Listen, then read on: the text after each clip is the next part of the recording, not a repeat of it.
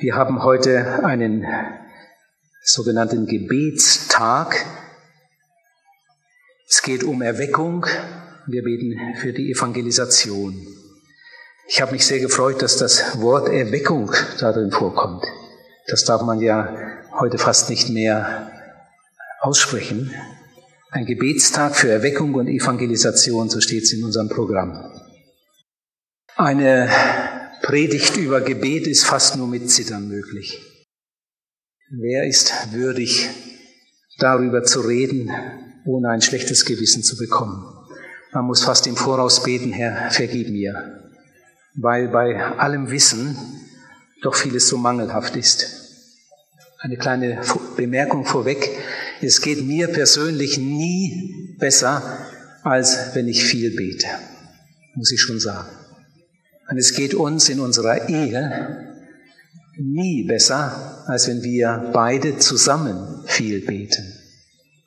Und es geht mir in meinem Dienst, ich bin ja Evangelist und von daher unheimlich viel unterwegs. In den ersten 18 Jahren meines evangelistischen Dienstes war ich zwölf Jahre nicht zu Hause. Also zwei Drittel der Zeit war ich unterwegs. Das ist einfach so bei Evangelisten.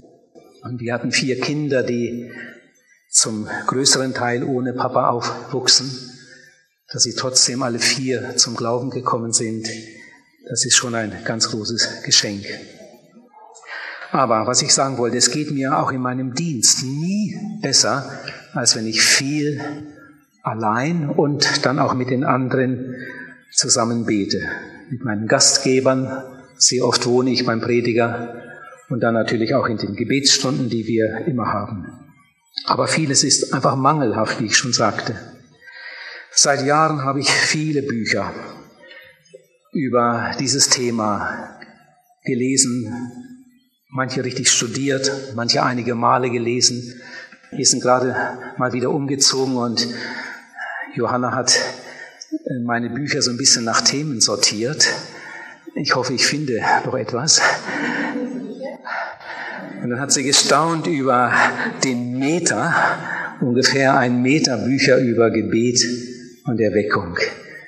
Das ist einfach das Thema, das mich in all den Jahren am meisten interessiert hat. Und wenn ich irgendwo ein Buch gesehen habe zu diesem Thema, dann habe ich es mitgenommen oder bestellt.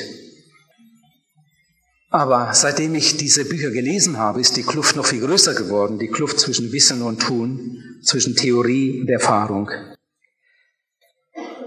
Ich habe vor einigen Jahren gelesen, dass ein ähm, Mann, der mitten in der Erweckung stand in Indonesien und da gewaltige Dinge erlebt hat mit Gott, eingeladen wurde zu einer Konferenz nach Deutschland und dann noch etwas länger blieb und auch Gemeinden besuchte und vor dem Abflug auf dem Flughafen gefragt wurde nach seinem Eindruck über die deutschen Gemeinden und Christen allgemein.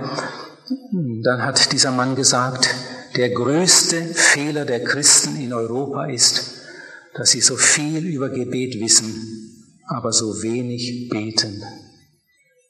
Und damals habe ich gedacht, obwohl ich schon eigentlich recht viel betete, wahrscheinlich ist das auch mein größter Fehler.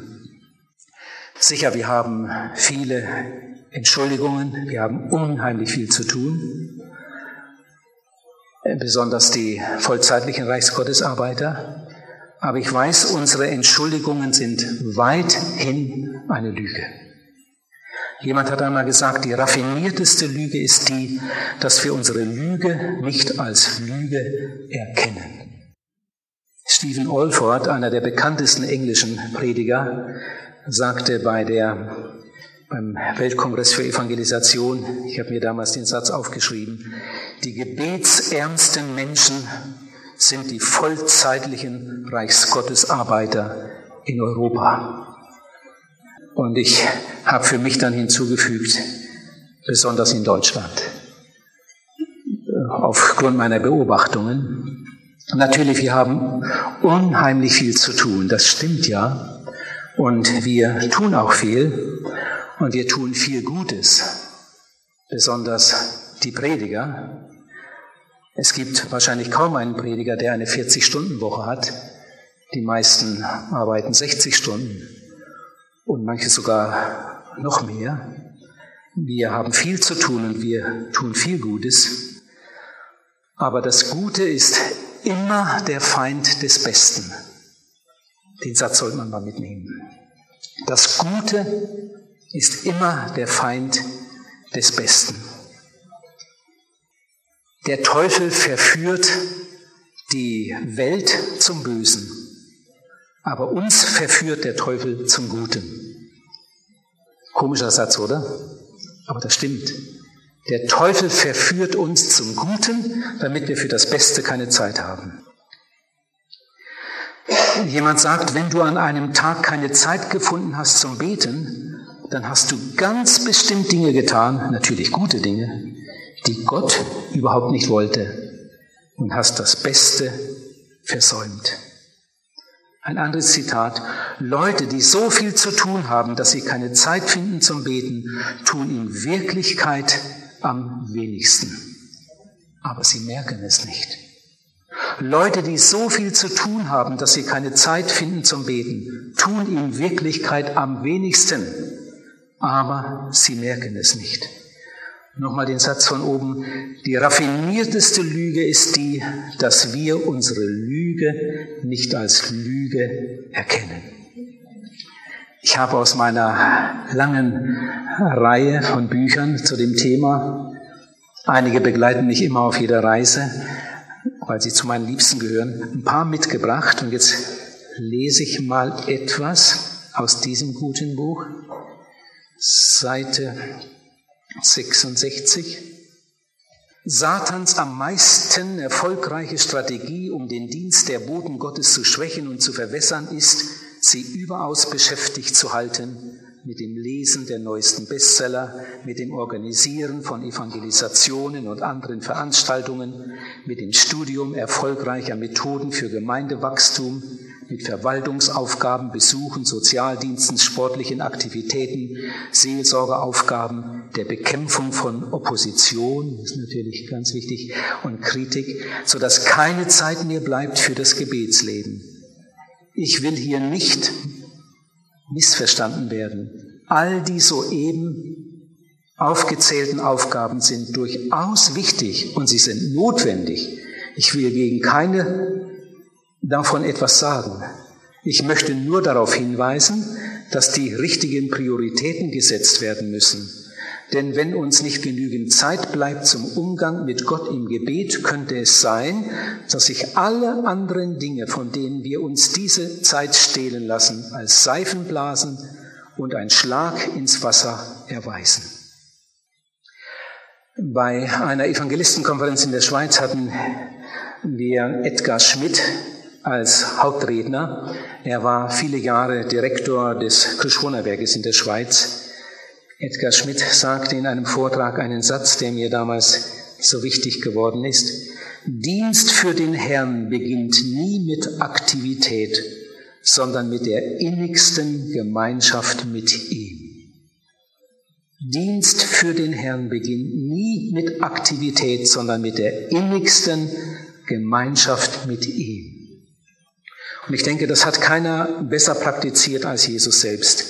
Jesus war ein Beter, äh, wie er Gott gefiel. In Markus 1, Vers 35 steht, am Morgen vor Tages stand er auf und ging an eine wüste Stätte, um zu beten. Er begann den Tag mit einer intensiven Gebetszeit. In Lukas 5, Vers 15 folgende, da steht, Jesus ging in eine einsame Gegend und betete dort. Lukas 6, Vers 12 wird eine Begebenheit erwähnt. Da steht, dass er die ganze Nacht über im Gebet blieb. Wir hätten eigentlich gestern Abend unsere Gebetsnacht gehabt in äh, Wienhausen. Die haben immer am ersten Freitag im Monat Gebetsnacht. Wir bleiben dann zwar nicht die ganze Nacht zusammen, man kann auch kommen und gehen, wie es einem am besten passt. Ähm, uns ist das Gebet schon wichtig, aber wenn ich dann an Jesus denke, wie viele Nächte mag er so im Gebet verbracht haben, um allein zu sein mit Gott. Ich will hier zwei Dinge schnell erwähnen. ein ganz trauriges Erlebnis und etwas, was mich schon viele, viele Jahre beschäftigt. Zuerst das traurige Erlebnis, liegt schon einige Jahre zurück. Da besuchte ich den äh, äh, Kongress in Lausanne. Von daher kommt auch die Lausanner Erklärung, die viele von euch kennen, liegt ja schon etwas zurück. Ich war damals noch etwas jünger und saß unter den 10.000 Teilnehmern und wir hörten gewaltige Vorträge. Oh, das waren zehn Tage. Zehn Tage in Lausanne mit, äh, ich weiß nicht, 6000 Besuchern aus aller Welt. Wir hörten gewaltige Vorträge. Männer und Frauen auf der Bühne. Manche Namen hatte ich schon gehört, von manchen hatte ich schon ein gutes Buch gelesen. Sie waren da, Billy Graham und äh, von Korea und von Indonesien und von Südafrika und von da und von dort, von äh, äh, Uganda. Es war eine gewaltige Zeit. Und als diese zehn Tage fast zu Ende waren, wir hatten Berichte gehört von Erweckungen, von Gemeindewachstum, von gewaltigen Bewegungen und oh, das ging immer wieder unter die Haut. Und als diese Konferenz fast zu Ende war, da hatte ich plötzlich ein Erlebnis. Ich saß da mitten in einem Vortrag, mit einmal merkte ich, all die gewaltigen Dinge, die wir hier gehört haben, haben sich irgendwo abgespielt. Aber nichts davon in Deutschland. Gar nichts. Und all die großen Redner, die da vorne gestanden hatten, alle, alle, die uns gedient hatten, die kamen alle von irgendwo her. Von irgendwo. Aber kein einziger aus Deutschland, kaum einer aus Europa. Und dann saß ich da zwischen den Tausenden und mein Herz hat geweint. Was ist nur in Deutschland? Was ist nur in Europa los? Das Zweite, was mich seit Jahren beschäftigt, damals schon und immer noch, Erweckung. Ich sagte vorhin schon, das Wort darf man fast nicht in den Mund nehmen. Das ist so abgegriffen. Wir warten ja schon seit Jahrzehnten darauf und, und es kommt nicht und äh, vielleicht will Gott das gar nicht. Erweckung. Wenn wir von Erweckung reden, über Erweckung reden, dann meinen wir ja nicht eine Evangelisation, bei der sich 60 Leute bekehren oder 30 oder 100, sondern Erweckung, das ist ein Erleben, bei dem ein ganzes Dorf umgekrempelt wird oder eine Stadt hinterher fast nicht mehr wiederzuerkennen ist. Das ist Erweckung. Wenn man an die gewaltige Erweckung denkt, zur Zeit des Hiskia im Alten Testament. Das ganze Land wurde umgekrempelt. Die Götzenbilder wurden vernichtet und die Menschen kehrten zurück zu Gott. Oder im Neuen Testament die gewaltige Erweckung, die Pfingsten begann, wo Zehntausende zum Glauben kamen. Oder Samarien, ganze Stadt wurde umgekrempelt. Ephesus, wo Paulus einige Jahre wirkte und viele, viele Menschen zum Glauben kamen. Und überall rundherum um Ephesus herum lebendige, große Gemeinden entstanden. Es hat immer wieder Erweckungen gegeben in der Kirchengeschichte. Später die gewaltige Bewegung unter John Wesley, ich denke, ihr kennt alle seine Lebensgeschichte, vielleicht sein Tagebuch, was Gott damals getan hat unter John Wesley und, und Whitfield oder Finney in den USA oder die gewaltige Erweckung in Wales. Hört mal, wie das damals zuging. Es war im Jahr 1904, ganz Wales war in Bewegung. Das Volk hatte sich weit von Gott entfernt wahrscheinlich so wie heute. Der geistliche Zustand war jämmerlich. Der Kirchenbesuch sehr schlecht. Überall nahm die Sünde überhand, wie heute. Plötzlich wehte der Heilige Geist Gottes so unerwartet wie ein Tornado über das Land. Die Kirchen waren überfüllt, so dass viele nicht mehr hineinkommen konnten. Die Versammlungen dauerten von 10 Uhr morgens bis Mitternacht. Täglich wurden drei Versammlungen angesetzt. Even Roberts war das menschliche Instrument dieser Erweckung. Aber man predigte eigentlich wenig. Gesang, Zeugnisse und Gebete waren die Merkmale dieser Erweckung. Man hatte keine Gesangbücher, man sang auswendig. Es gab keinen Chor, jeder sang. Man brauchte keine Kollekte und keine Propaganda. Niemals war eine Bewegung mit einer so weitgehenden Auswirkung über Wales gegangen. Ungläubige wurden bekehrt, Trinker, Diebe und Spieler wurden gerettet, Tausende begannen ein neues ehrbares Leben. Man hörte überall, dass schwere Sünden bekannt wurden, alte Schulden wurden bezahlt, die Theater mussten wegen Mangel an Besuchern schließen. Die Maulesel in den Kohlenbergwerken wollten nicht arbeiten, weil sie nicht an eine so freundliche Behandlung gewöhnt waren. In fünf Wochen traten 20.000 Menschen in die Kirche ein. Äh, es gibt andere Berichte darüber, äh, die auch die Vorgeschichte äh, noch etwas beschreiben. Es ging Gebet voraus, 13 Jahre Gebet. Und einige junge Männer wurden damals in ganz besonderer Weise als Werkzeuge gebraucht. Ich habe ein Buch gelesen über die Erweckung auf den schottischen Hebriden. Also das Buch hat mich damals gewaltig bewegt. Ich glaube, eine der größten Lügen des Teufels ist, den Gläubigen einzureden, die Zeit der Erweckung ist vorbei. Und weil die meisten Gläubigen das glauben, darum gibt es auch keine. Denn wenn ich nicht daran glaube, wie soll sie kommen? Ich habe das immer wieder gehört. Ich habe hier einige Jahre in der Schweiz gewohnt und viele Jahre hauptsächlich in der Schweiz evangelisiert. Damals, wie oft ich gehört habe, die Zeit der Zeltevangelisation ist vorbei. Und ich habe dann die Schweizerische Zeltmission überredet, endlich mal ein richtiges Zelt zu kaufen, ein ordentliches, gutes, modernes, schönes, großes. Und dann kam das Zelt mit 2000 Plätzen. Und dann kam eine Segenswelle über die Schweiz von ungefähr zehn Jahren. Wie viele Tausende haben sich damals in dem Zelt der Schweizerischen Zeltmission bekehrt? Weil es uns gelungen war, den, den Leuten, den Gemeinden, das zu sagen und zu erklären. Die Zeit der Evangelisation ist nicht vorbei. Gerade jetzt hat das Land Erweckung nötig oder das Evangelium nötig. Aber wenn wir sagen, die Zeit der Zeltmission zum Beispiel ist vorbei, und das in der Gemeinde nur ein paar Mal sagen, dann haben wir gleich die halbe Gemeinde gewonnen. Die sagen, ja, ja, habe ich auch schon immer gesagt. Das ist auch so mühsam, so ein Zelt aufzubauen, oder? Und dann, was da alles so dranhängt. Ja, die Zeit der Zeltmission ist eigentlich vorbei. Und es gibt auch eine Menge Prediger in Deutschland, die das glauben. Und weil die das glauben, darum ist sie dann für, für ihre Gemeinde tatsächlich vorbei und, und weithin überhaupt. Die Gläubigen sprechen dann gern von Endzeit und jetzt ist sowieso nicht mehr die Zeit. Äh, die Bibel sagt das ja voraus, dass die Endzeit kommt und dann werden viele vom Glauben abfallen und sie fühlen sich dann ganz auf biblischen Boden. Johannes hat ja schon so viel darüber geredet, über Endzeit und, und Paulus hat über Abfall geredet. Und sie haben ganz übersehen, dass als Johannes schon lange nicht mehr da war und als Paulus schon lange gestorben war, die größten Erweckungen über die Erde gingen.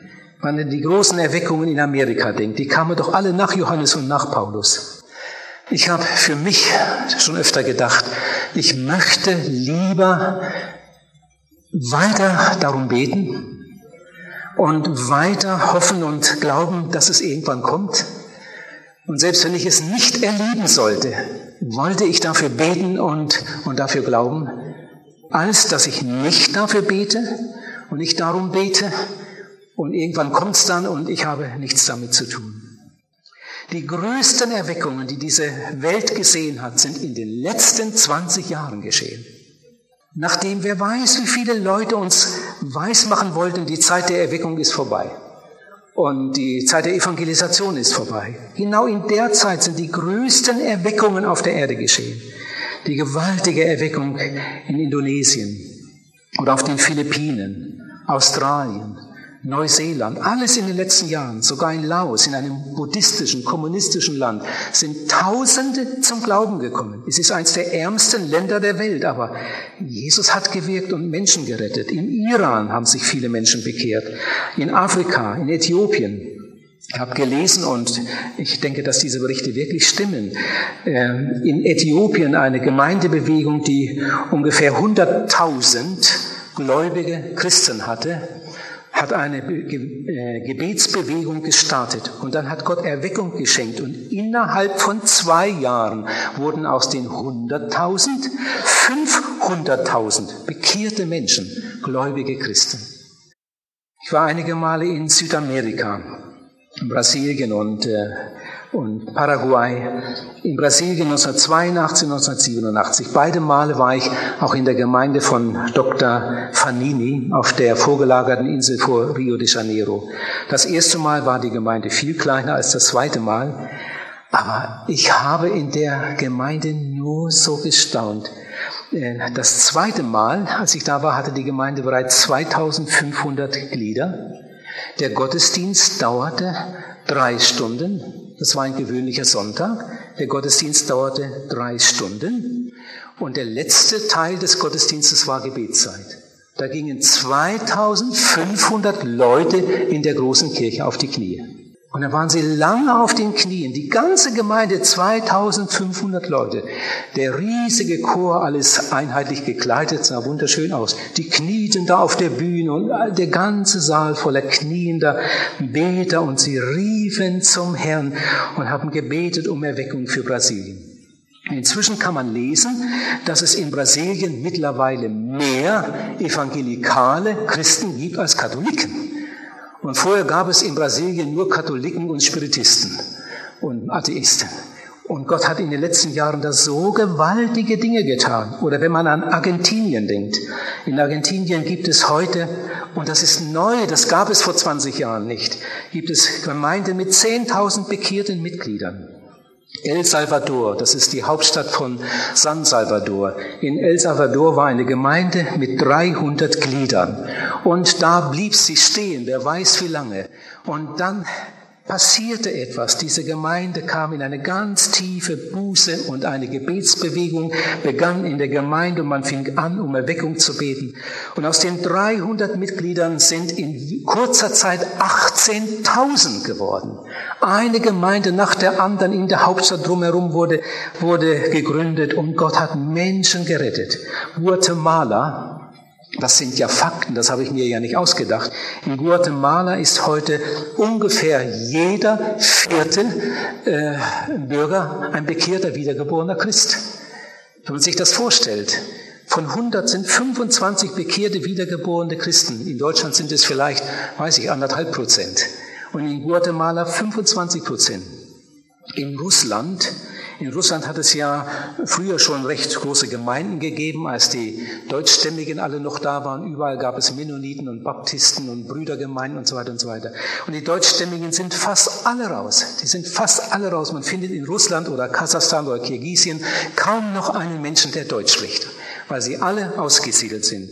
Und damals hat man, haben manche fast ein schlechtes Gewissen bekommen. Wie können wir das machen? Wir lassen die, die leeren Kirchen zurück. Der Chorleiter geht, der Jugendleiter geht, alle gehen. Was soll aus der Gemeinde werden? Und dann fing Gott ein neues Werk an. Und dann haben sich Russen bekehrt. Und jetzt bekehren sich Kasachen. Und jetzt bekehren sich Kirgisen. Und die Gemeindehäuser sind heute wieder voll. Und sie bauen neue Gemeinden. Wenn ich darüber nachdenke, dass in Russland solche Dinge passieren und sich so viele Menschen bekehren und dann an Deutschland denke, in China gab es, ist noch, ist erst einige Jahre her, als man sagte, in China gibt es ungefähr fünf Millionen bekehrte, wiedergeborene Menschen im Untergrund. Trotz aller Verfolgung, das Reich Gottes ist weitergegangen. Es gibt sicher fünf Millionen bekehrte, wiedergeborene Christen in China. Mittlerweile sollen es 50 Millionen sein. Manche sprechen von 30 Millionen, andere sagen, das sind in Wirklichkeit noch viel mehr. Das sind 50 Millionen, vielleicht sind es noch mehr. Ja, manche meinen, dass 5 Prozent der Chinesen bekehrte Leute sind. Jedenfalls gibt es in China mehr bekehrte Leute als in den USA. Seit Jahren gibt es in China Tausende von Gemeinden, Tausende, die sich jeden Abend versammeln und stundenlang für ihr Land beten. Und das ist ganz interessant, gerade wenn man an China denkt. Die Missionare flogen raus und es bekehrten sich mehr Leute.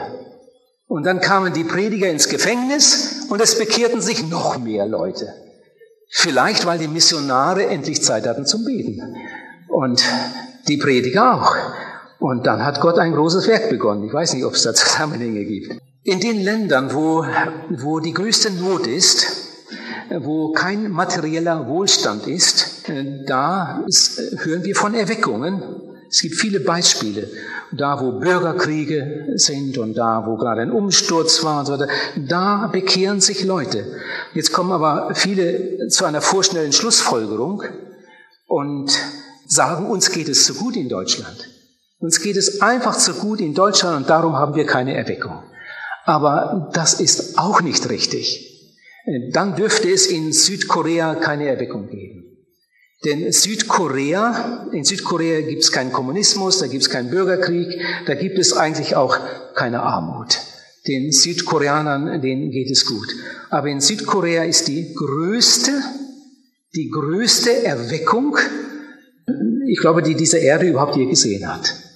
Ihr kennt alle diese wunderbaren Berichte von Korea. Ein paar Worte dazu aus diesem guten Buch. In keinem anderen Land hat die Gemeinde Jesu Christi einen so überzeugenden Beweis dafür gebracht, dass eindringliches und anhaltendes Gebet Großes bewirken kann. In keinem anderen Land der Welt macht die christliche Gemeinde das Gebet so sehr zu ihrem Hauptanliegen wie in Südkorea. Und Gott gebraucht die gläubigen Gemeinden von Südkorea als Speerspitze einer weltweiten Erweckung. Es wird gesagt, dass in Südkorea die christliche Gemeinde viermal so schnell wächst wie die Bevölkerung. Damit erreicht sie wahrscheinlich die Wachstumsgeschwindigkeit der christlichen Gemeinde im ersten Jahrhundert des Christentums. Durch die südkoreanischen Christen will Gott die weltweite Gemeinde Jesu Christi aufrufen, ermutigen und ermuntern, das Gebet zu ihrem Hauptanliegen zu machen. Eine Tatsache ist, alle großen Erweckungsbewegungen waren Gebetsbewegungen. Das war bei den Aposteln so.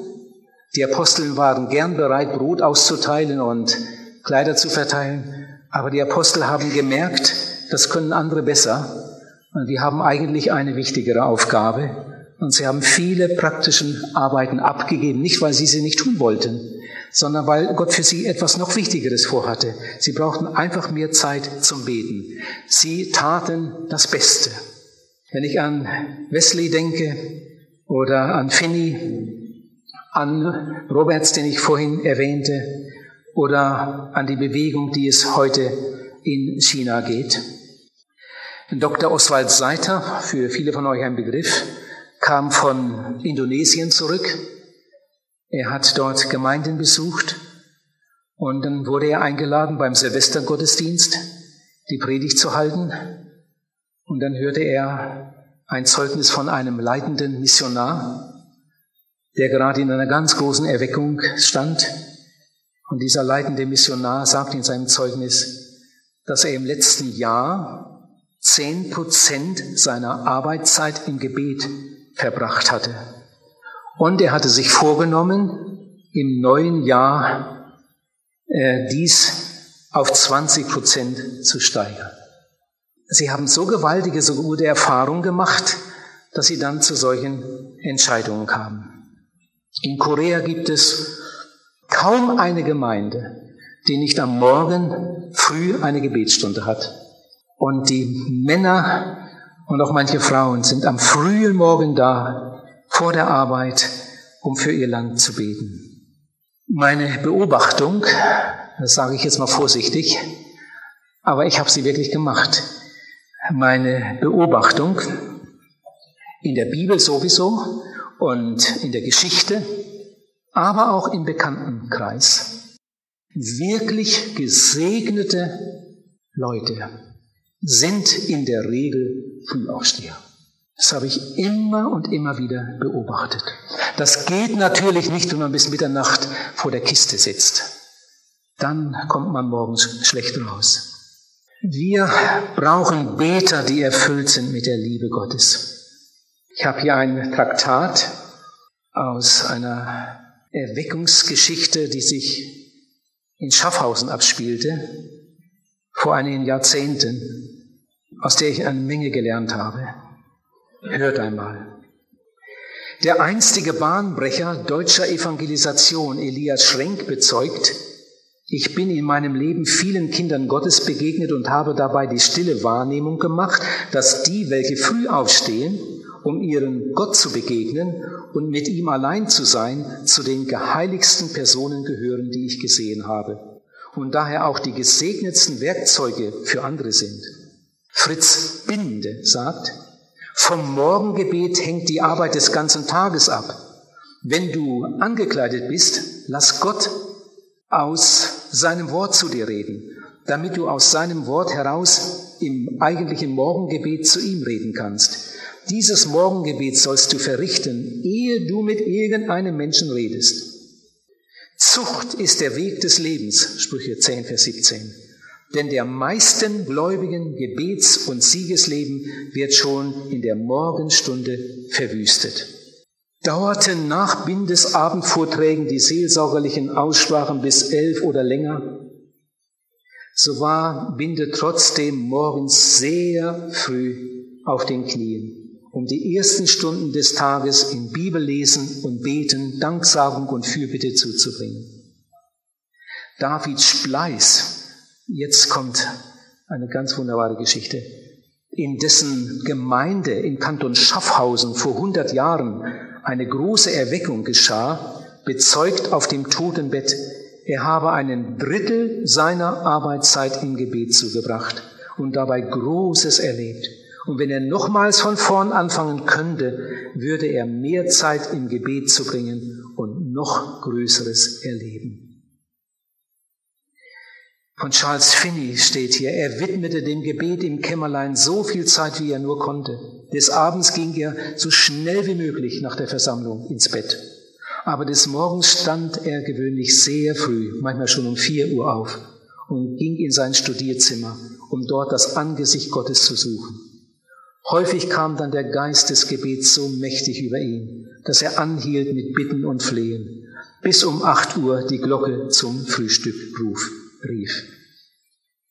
Ein Bruder, den Gott in der Schweiz besonders gebraucht hat in der Vergangenheit, sagt, nur die kann er ganz beschenken, die ihm ganz gehören.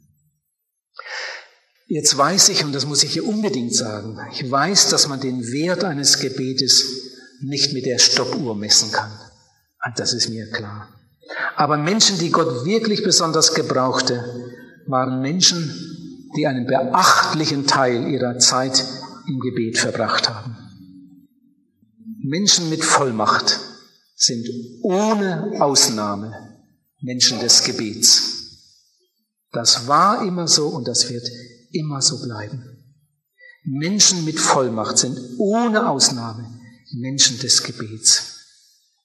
Hört mal diesen kleinen interessanten Bericht aus der Zeitung Herold seines Kommens. Wenn Gott etwas Besonderes tun will, sucht er immer einen Menschen. Kein System, keinen Plan, auch keine Organisation, sondern einen Menschen. Die überorganisierte Religion von heute hat für diese Wahrheit die Augen geschlossen und ihre Anhänger tragen dunkle Brillen. Als Gott die Sintflut voraussah, wählte er einen Menschen, Noah. Aus der Unbekümmertheit Chaldäas wählte er einen Mann, Abraham. Aus der Gebundenheit Ägyptens wählte Gott einen Mann, Mose. Wann werden wir lernen, dass die Seiten der Geschichte mit Berichten von dem, was Gott durch einen auserwählten Menschen vollbracht hat, voll sind? Josua, Samuel, Gideon, Simson, Elisa, Daniel, Johannes der Täufer, Petrus, Paulus und viele, viele andere, auch viele Frauen. Niemals hat je einem Menschen Menge einen Kamelsieg, einen Durchzug durch das Rote Meer, eine Niederlage Goliaths herbeigeführt. Gott wählte einzelne Menschen. Bevor Gott Erweckung geben kann, muss er einen Menschen finden. Gott sucht Menschen, durch die er arbeiten kann. Und wenn er einen findet, geschieht gewiss etwas Großes. Wir sind heute alle so gut informiert. Jeder hat wahrscheinlich eine Tageszeitung, manche haben noch einige Illustrierte und Radio und Fernsehen. Und was dazu uns kommt, sind größtenteils Geschichten, die uns eher bedrücken und ängstigen. Ich die Zeitung lese, Radio höre heute Morgen schon auf dem Weg hierher, da ein Erdbeben, da eine Überschwemmung, und irgendwo wieder neuer Krieg, dass ein Zug entgleist, ein Flugzeug entführt und die Luft ist verpestet und der Wald stirbt. Und Christen sitzen dann da und sagen, ja, es ist Endzeit. Das ist ja schon in der Bibel vorausgesagt. Das Böse kommt zur Ausreife. Es ist Endzeit. Die Bibel spricht ja auch vom großen Abfall. Und es gibt viele Christen, die stecken so ganz tief in so einem richtigen Endzeit-Pessimismus. Und manchmal möchte man fragen, sag mal, gibt es überhaupt nichts Gutes mehr? Wenn ich in die Zeitung hineinsehe, gibt es überhaupt nichts Gutes mehr zu berichten. Wenn ich das Radio höre, morgens die Nachrichten, gibt es eigentlich nichts Gutes mehr zu sagen. Wir sind ja heute als Christen hier und ich sag mal, wie ich meine, wie wir, wie wir ähm, empfinden und mit welcher Erwartung wir leben sollten. Wir warten nicht auf eine neue Katastrophe. Die kommt vielleicht, aber wir warten nicht darauf. Wir warten nicht auf den dritten Weltkrieg. Wir warten auch nicht auf den Antichristen. Wir warten nicht auf den Zusammenbruch des Weltwirtschaftssystems, sondern wir warten auf Jesus. Wir warten auf Erweckung. Wir warten auf Gottes neue Welt. So wie es äh, äh, der eine Buchtitel sagt. Das Beste kommt noch. Das Evangelium ist eine gute Nachricht. Das dürfen wir nicht vergessen. Das Evangelium ist eine frohe Botschaft. Äh, Johanna und ich lesen zurzeit gerade, nach dem Frühstück lesen wir immer zwei Kapitel, eins aus dem Alten, eins aus dem Neuen Testament und dann beten wir eine Zeit lang zusammen.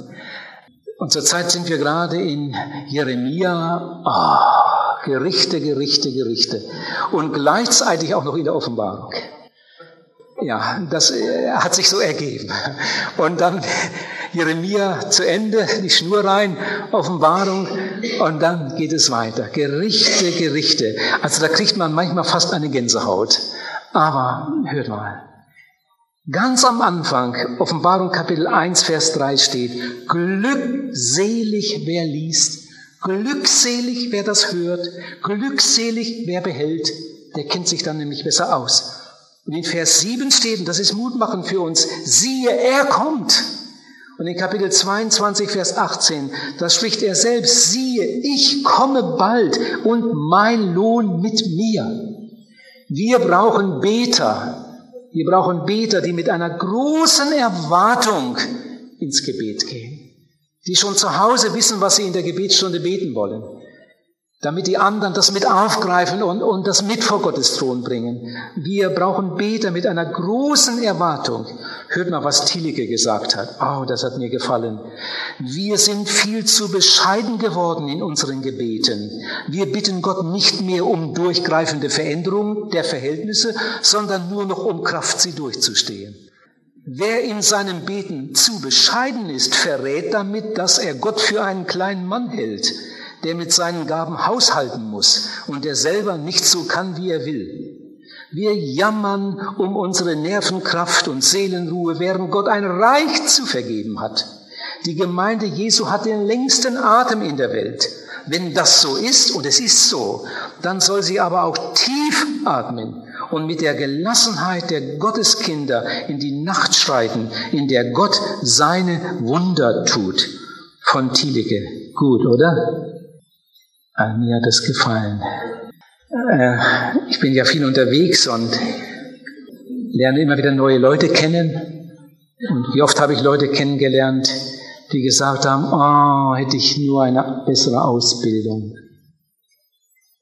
Also mir ging das auch schon manchmal so, aber auch oft andere beneidet. Hätte ich nur eine bessere Ausbildung oder hätten wir nur ein schönes modernes Gemeindezentrum. Also wenn wir doch endlich ins Fernsehen kämen, oder? Wenn wir doch die neuen Medien besser nützen könnten. Hört mal. Wir verbringen Jahre damit, um Fächer zu studieren, wie Kirchengeschichte, Homiletik, Hermeneutik, Theologie, Seelsorge und andere. All diese Dinge sind auch gewiss sehr gut und hilfreich. Doch wenn wir die Schulen oder Universitäten verlassen, ohne gelernt zu haben, wirklich zu beten, ohne zu wissen, was Gebet eigentlich ist, dass wir den Siegesschlag ausführen im Gebet, um dann im Gottesdienst die Beute einzusammeln. Wenn wir unsere Studien beenden, ohne gelernt zu haben, dass Beten das Allerwichtigste ist, dass irgendjemand für das Reich Gottes und für Menschen tun kann, und ohne dass wir das Gebet zur Hauptaufgabe unseres Lebens machen, spielt es keine Rolle, wie viel wir gelernt haben, wie klug wir sind, wie beeindruckend wir auftreten können und wie fließend und rhetorisch wir predigen. Wir sind dann jedenfalls für unsere Aufgabe nur armselig ausgerüstet.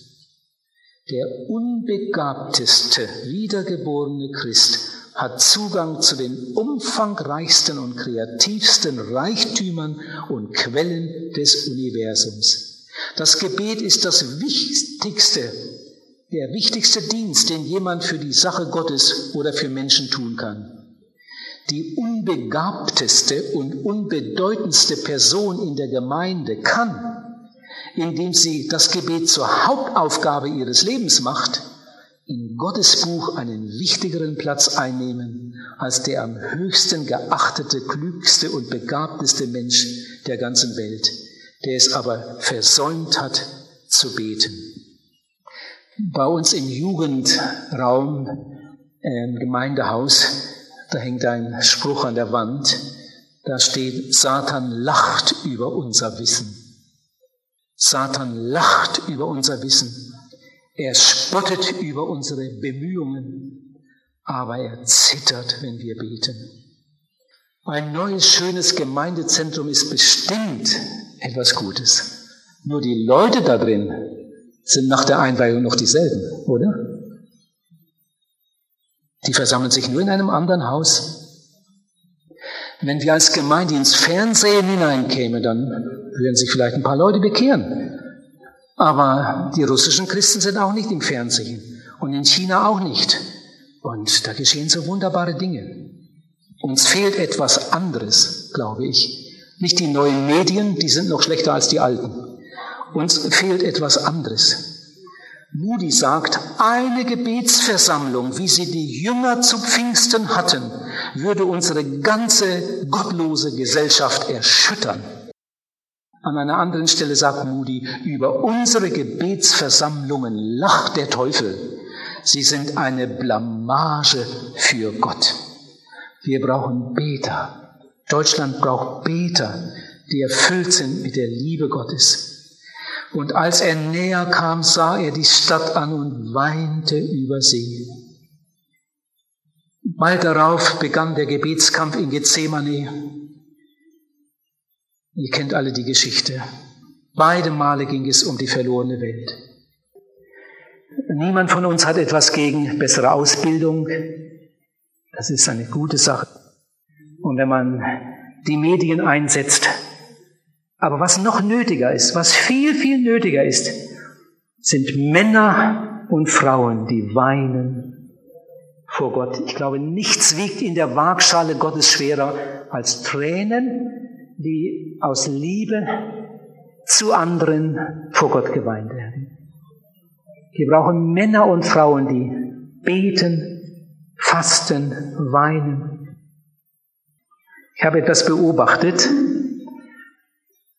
Mit einem wirklichen Beter kann man fast nicht streiten. Das geht nicht. Mit einem wirklichen Beter kannst du fast nicht streiten. Wolfgang Dück hat einmal gesagt, mit gefalteten Händen hat noch nie einer den anderen geschlagen.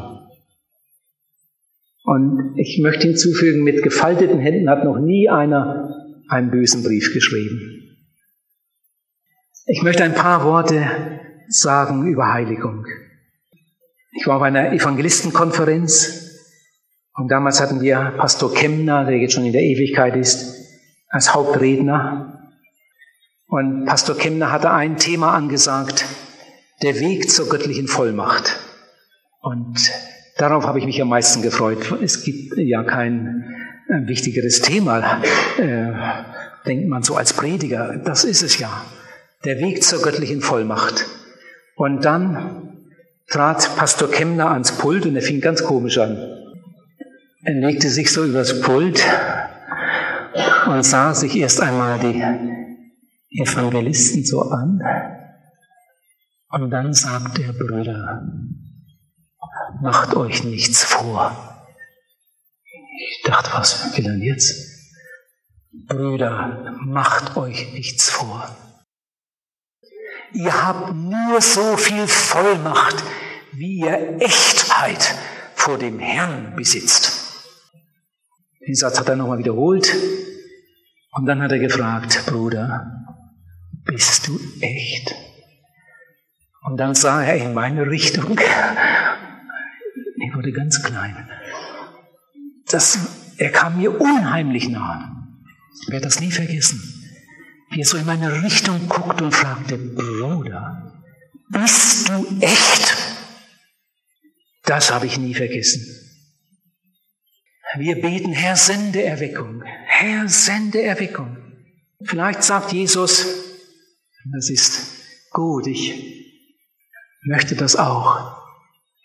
Aber ich würde gern vorher mit dir ein paar Worte über deine Ehe reden.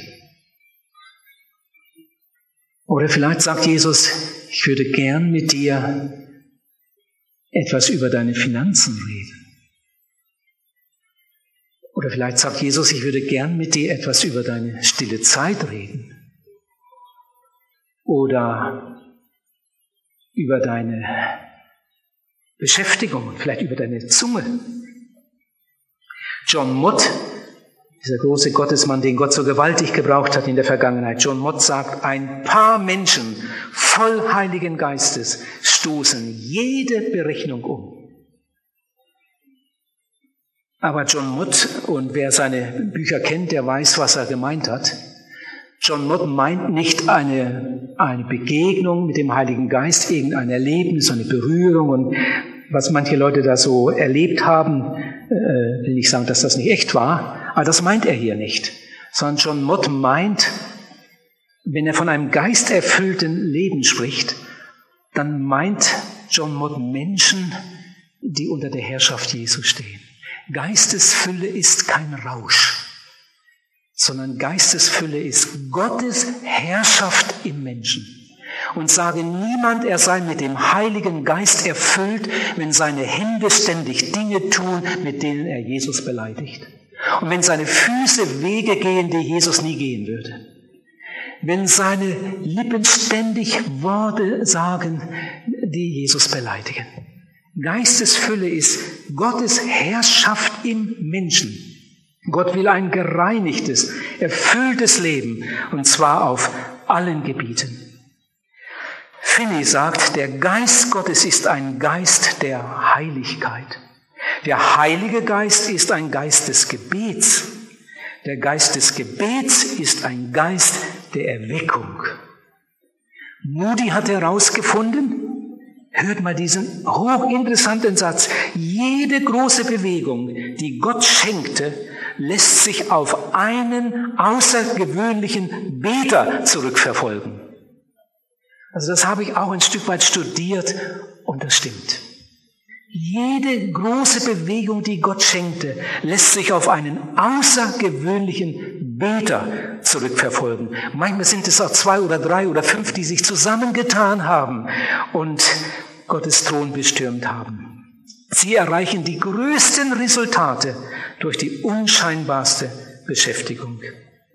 Ihr lieben Geschwister, es gibt keinen größeren Dienst als den Dienst des Gebets. Und Gemeindeglieder, die die Gebetsstunde versäumen, die versäumen die wichtigste Zusammenkunft der Gemeinde.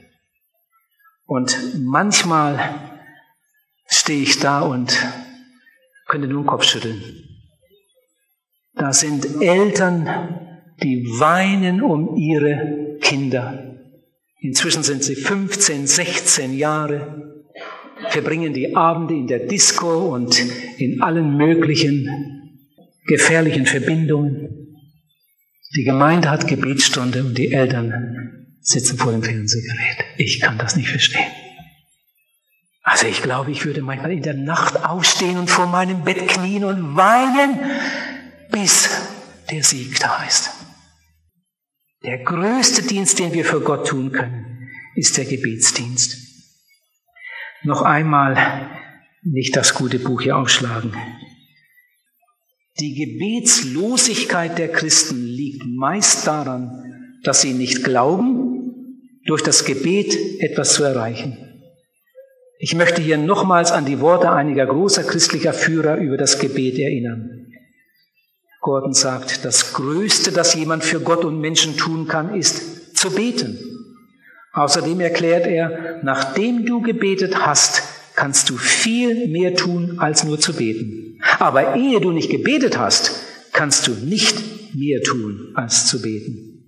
Und weiter, das Gebet ist der entscheidende Schlag, der den Sieg bringt. Im Gottesdienst wird dann nur die Siegesbeute eingesammelt. All diese Worte enthalten erstaunliche Wahrheiten. Doch es gab auch in meinem Leben einmal eine Zeit, da habe ich solche und ähnliche Worte nur als Zitatensammlung für gute Predigten für wichtig gehalten, um immer an der passenden Stelle das Richtige sagen zu können. Doch ich hatte keine Ahnung, welche gewaltige Wirklichkeit für mein persönliches Leben und die Welt ringsum sich dahinter verbirgt.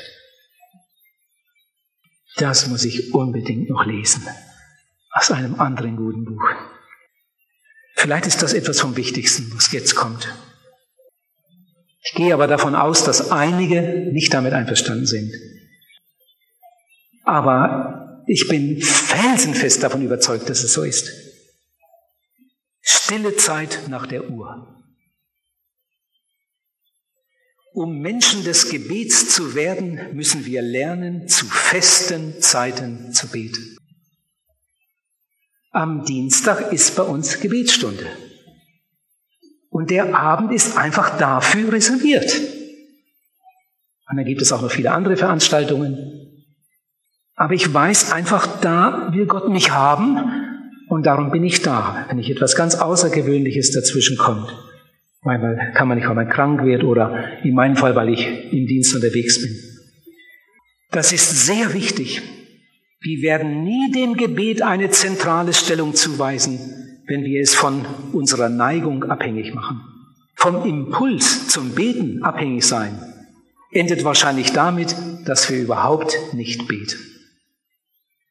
Also viele Christen sind, leben so in einer Gefühlsduselei. Mir ist jetzt nicht so danach, auch in einer Gebetsstunde, ach, mir ist jetzt nicht so danach, die anderen soll das mal machen, ich sitze stumm da. Ich will beten. Und weil ich beten will, darum bete ich. Ich will am Morgen das Wort Gottes lesen und während ich lese, fängt Gott an zu mir zu reden. Und dann fange ich an zu beten und während ich anfange zu beten, kommt der Geist Gottes mir zu Hilfe und erinnert mich an dies und das und jenes und ich möchte fast nicht aufhören. Aber ich muss eine Zeit dafür haben und jeder kann das. Wenn sich ein Schüler bei mir bekehrt, ich hatte jetzt gerade eine große Evangelisation, haben sich sehr, sehr viele bekehrt auch sehr viele Schüler, Teenager, dann, dann schärfe ich ihnen das ein. Jeder Neubekehrte kriegt sofort eine Bibel geschenkt und einen Bibelfernkurs, den er dann machen kann. Und dann schärfe ich ihm ein. Wenn du jetzt nach Hause kommst, stell deine Uhr zehn Minuten früher. Und von jetzt ab, von jetzt ab, nur zehn Minuten, was ist denn das schon? Von jetzt an liest du jeden Morgen ein paar Verse in der Bibel und betest noch. Paar Minuten. Dankst für die Nacht, bittest für den Tag, bittest für deine Eltern, für deine Geschwister, für deine Schulkollegen und dann in einen neuen Tag. Mach das. Du wirst staunen, was dabei herauskommt. Und manche erzählen ja dann später und danken dafür, dass man ihnen einmal einen solchen Tipp gegeben hat. Wenn wir, nochmal, vom Impuls zum Beten abhängig sein, endet wahrscheinlich damit, dass wir überhaupt nicht beten. Wir müssen Disziplin aufbringen, damit wir regelmäßig in der Bibel lesen und stille Zeit halten. Das gilt für das ganze geistliche Leben. Ich weiß nicht, wie ihr es macht. Darf ich gerade mal so frei sein und fragen, du musst ja jetzt nicht die Hand heben und auch nicht dich laut melden, wie viel Zeit verbringst du im Gebet? Wie ist das bei dir? Jemand sagt, die größte Notwendigkeit der Gemeinde Jesu in Deutschland sind nicht Menschen mit viel Geld oder gescheiten Köpfen, sondern Menschen, die beten können. Nur sie bewegen Gottes Arm. Da wohnte ich wieder einmal bei einem Prediger, beim jungen Prediger, war vielleicht fünf Jahre im Dienst. Und man beobachtet sich ja dann auch so und sieht, was er alles zu tun hat. Und so nach fünf Tagen habe ich dann die Freiheit und frage den Bruder einmal, du sag mal, wie machst du das eigentlich mit deiner persönlichen stillen Zeit? Ich meine jetzt nicht deine Vorbereitungen, die äh, machst du bestimmt sehr gewissenhaft, mit deiner persönlichen stillen Zeit. Bibellese einfach so für dich und Gebet. Wie viele Minuten verbringst du so am Tag im Gebet? Wie machst du das? Und, und dann kommt's raus. Und dieser junge Prediger erklärt mir dann, dass er überhaupt nicht betet. Er betet am Tisch jeden Tag dreimal. Er betet in der Gemeinde jede Woche einige Male. Und während er seine Bibel, seine Predigt so durchstudiert, sagt er zwischendurch auch noch einige Male, oh Gott, gib mir Weisheit und ja, ja, ja. Aber eine richtige Gebetszeit, wo er vor dem Herrn ist, um jetzt einfach mal eine halbe Stunde zu beten oder eine Viertelstunde oder zehn Minuten, das kennt der liebe Mann überhaupt nicht und ist schon fünf Jahre im Dienst. Also ich kann das nicht gut verstehen. Das Gebet sollte den ersten Platz in unserem Leben haben, in unserem Dienst. Und wenn wir vollzeitliche Reichsgottesarbeiter sind, dann erst recht. Die größte Notwendigkeit der Gemeinde Jesu in Deutschland sind nicht Menschen mit viel Geld oder gescheiten Köpfen, sondern Menschen, die beten können. Nur sie bewegen Gottes Arm. Hier sind einige Rentner hier. Rentner haben die Möglichkeit, das so einzuteilen, dass sie jeden Tag eine bestimmte Gebetszeit haben können. Eine Hausfrau kann das einteilen. Sie jeden Tag irgendwo eine ganz bestimmte Gebetszeit hat. Eheleute sollten außerdem unbedingt auch wenigstens einmal am Tag zusammen beten. Einer für den anderen, zusammen für die Kinder, für die Gemeinde, für gewisse Anliegen. Und wenn wir das nicht gelernt haben, dann, dann haben wir nicht einmal das ABC gelernt. Wir brauchen Beter, die erfüllt sind mit der Liebe Gottes.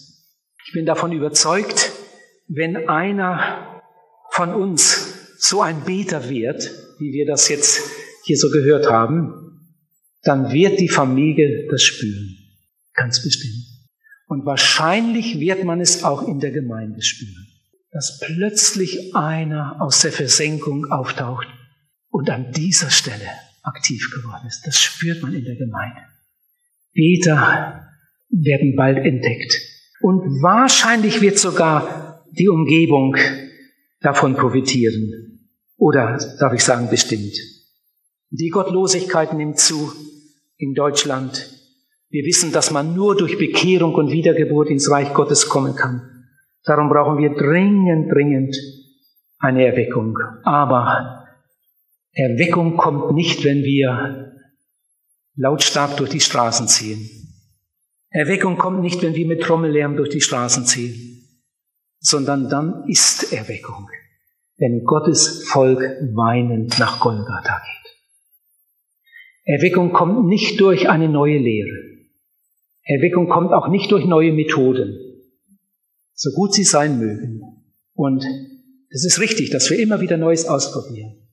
Aber das ist nicht der Schlüssel zur Erweckung. Erweckung kommt, wenn wir das alte Wort Gottes wieder ernst nehmen. Nur Beter verändern die Welt. Und ich möchte es euch allen heute zurufen und mir selbst auch. Nimm es dir heute vor. Nimm es dir heute vor. Ich will es mir wieder neu vornehmen. Ich will ein Beter sein. Wir brauchen Beter.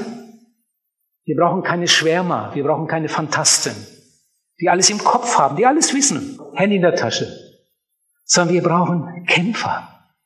Wir brauchen Menschen, die sich mit einer glühenden Retterliebe verwenden für seine heiligen Interessen.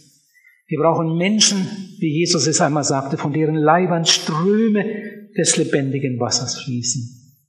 Nur solche Menschen verändern die Welt.